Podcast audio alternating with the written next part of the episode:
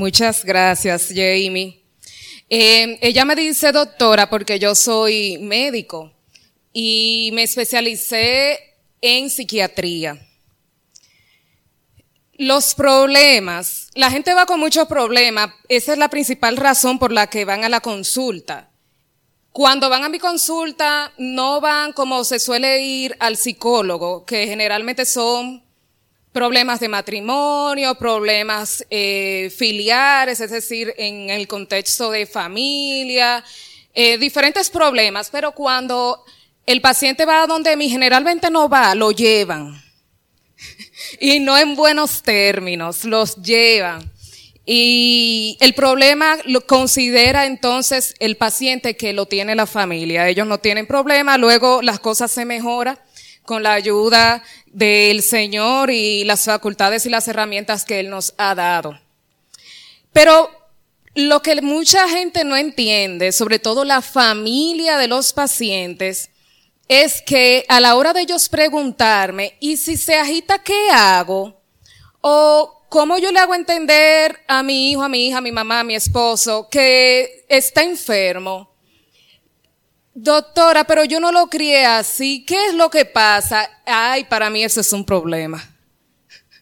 Porque lo que yo le puedo decir es lo que yo tengo desde el panorama que tengo, pero lo que realmente ellos necesitan escuchar es otra cosa.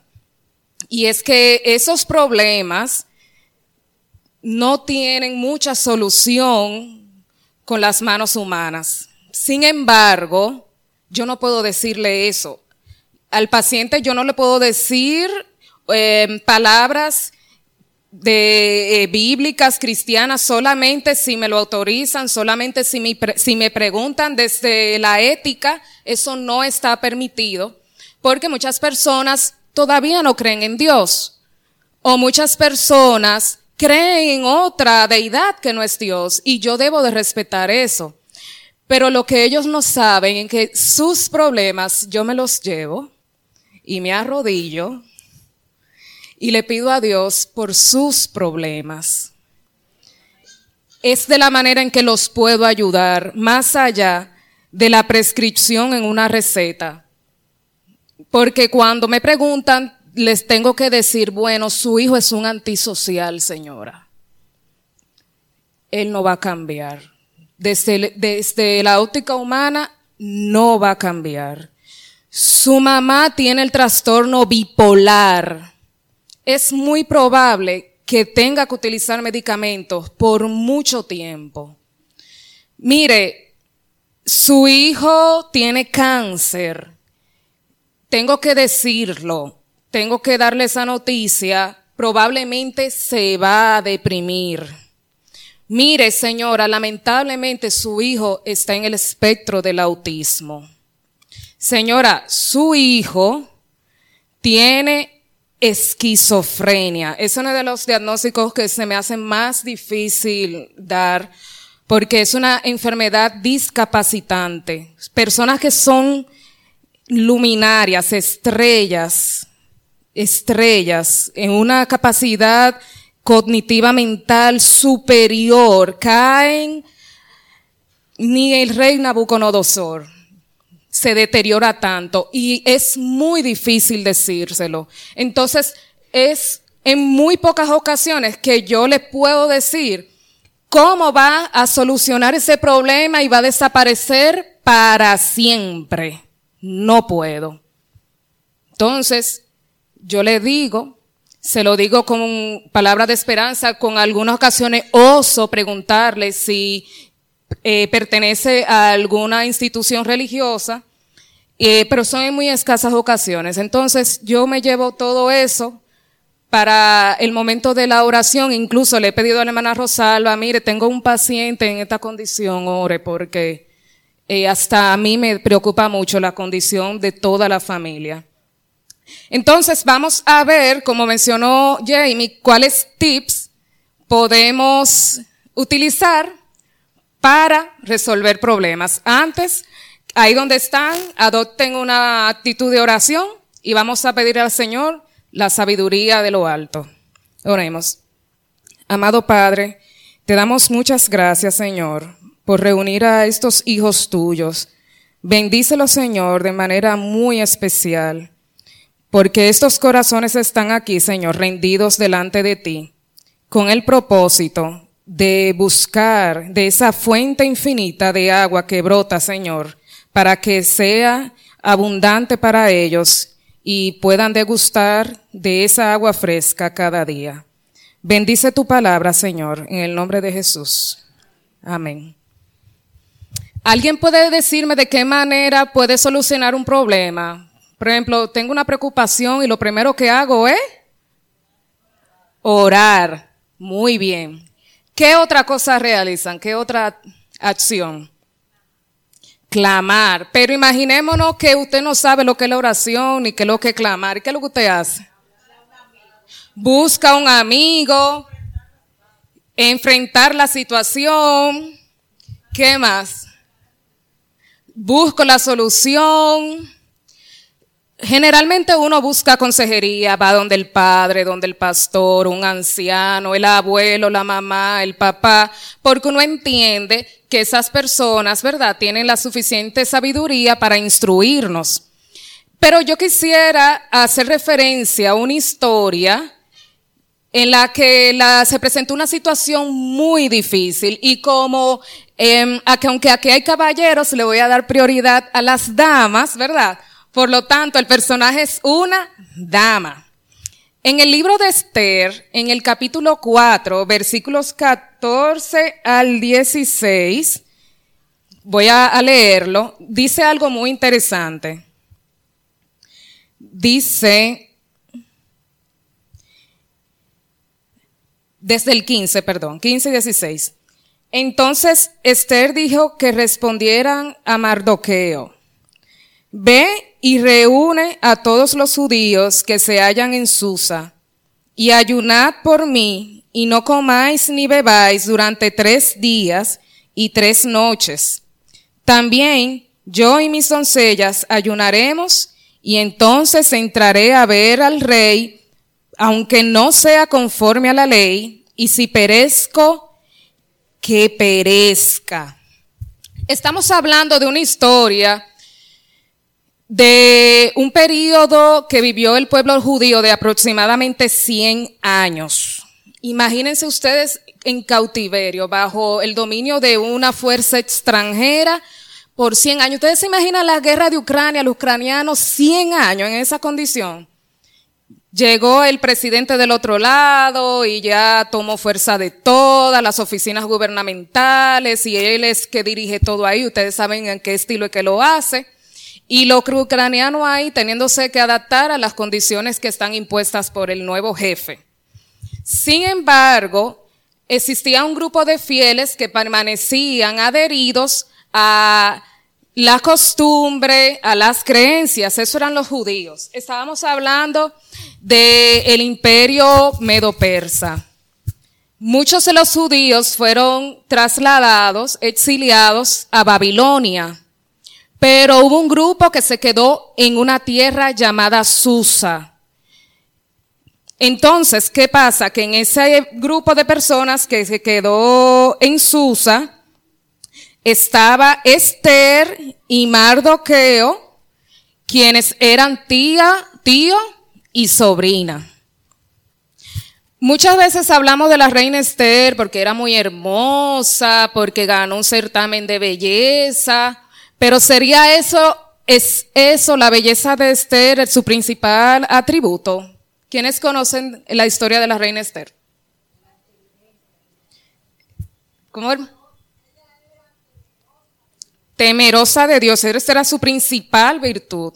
Así es. Entonces, ya ustedes, eh, como les decía, en, Susa había un grupo de judíos y estaban bajo ese yugo. Viene el certamen de belleza, la belleza de Esther era inigualable, Esther no se puso ninguno fefer encima ni mucho menos, se vistió como la reina, la doncella más sencilla. Ella estaba a lo natural, bien natural. Ella solamente eligió algunas cositas y esa fue la reina más hermosa para el rey. Sin embargo, dentro del grupo de habitantes de Susa, había una persona muy cercana al rey llamado Amán, pero Amán no era persa.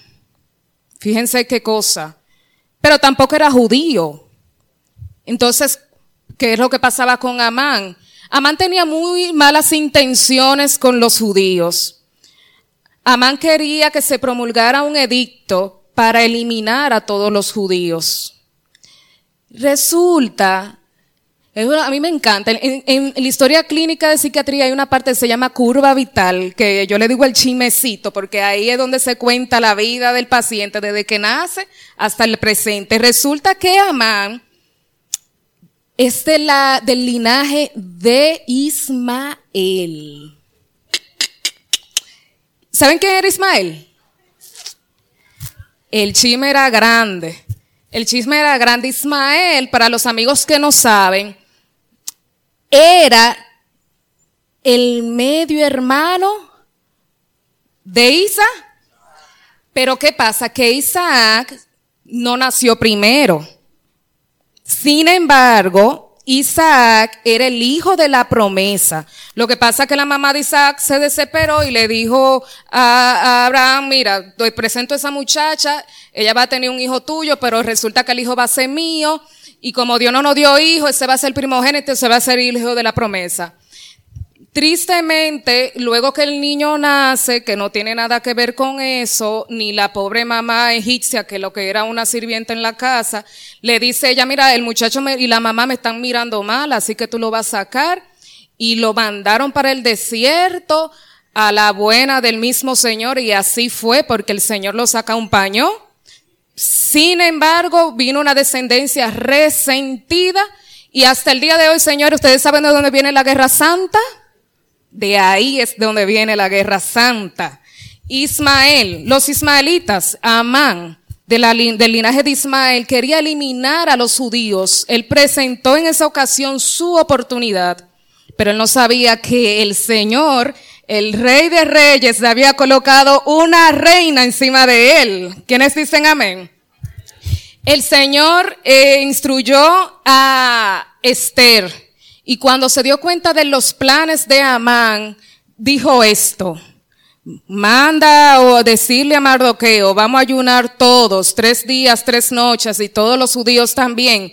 Y aunque el rey no me lo haya permitido, porque eso era con permiso, aunque el rey no me lo permita, voy a entrar delante de él y si perezco, que perezca. Entonces alguien dijo, solucionar el problema. No se puede perder tiempo. Esther fue allá pero hermano, ¿qué hizo Esther? Fue a preguntarle a la doctora Pérez, ¿qué, qué hago? Fue a preguntarle a su tío Mardoqueo, ¿qué, qué hago? Ella fue directamente a la fuente de la resolución de los problemas. Entonces, ese es el primer tip. Primero, ¿a quién vamos a acudir? ¿De quién recibimos consejo? ¿De quién recibimos ayuda? El segundo tip, ¿qué herramientas vamos a utilizar? ¿Qué herramientas vamos a utilizar? Orar y una que utilizó el pueblo y la reina Isabel, el ayuno. A veces los problemas parecen que tienen la solución y parece muchas veces que nosotros tenemos la solución. Cuando hemos pedido algo al Señor en oración y recibimos respuesta a ese pedido, ¿ustedes no consideran que todo lo que viene detrás de esa respuesta, sea bueno, sea malo, debe seguir en manos de Dios? Le voy a decir una anécdota. Yo eh, conozco un grupo de personas que estaban trabajando en un lugar y tenían unas dificultades muy serias con las personas que dirigían el, la institución. Una de esas personas, eh, muy cercana a mí, consiguió ese empleo por oración. Es decir, antes de conseguir ese empleo tuvo muchísimas dificultades y para no, verdad, eh, para cortar la historia, el Señor se manifestó luego de un tiempo de oración.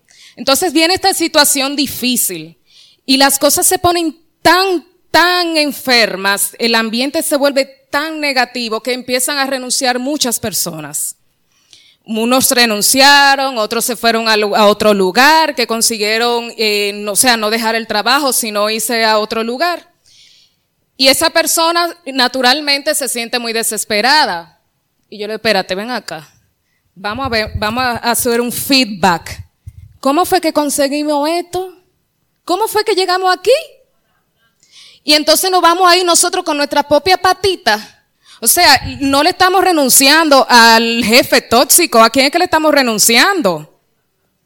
A Dios. Entonces vamos a seguir orando, hermanos. El caso es que quien se fue fue la persona que puso ese lugar boca abajo. Y ahí están todas esas personas que le había mencionado con sus empleos.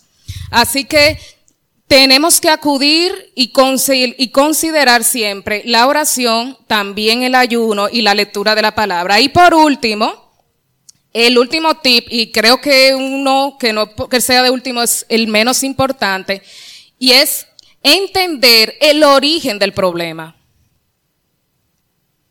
¿Qué hay detrás del problema? ¿Qué hay detrás del esposo alcohólico? ¿Qué hay detrás de la esposa enferma?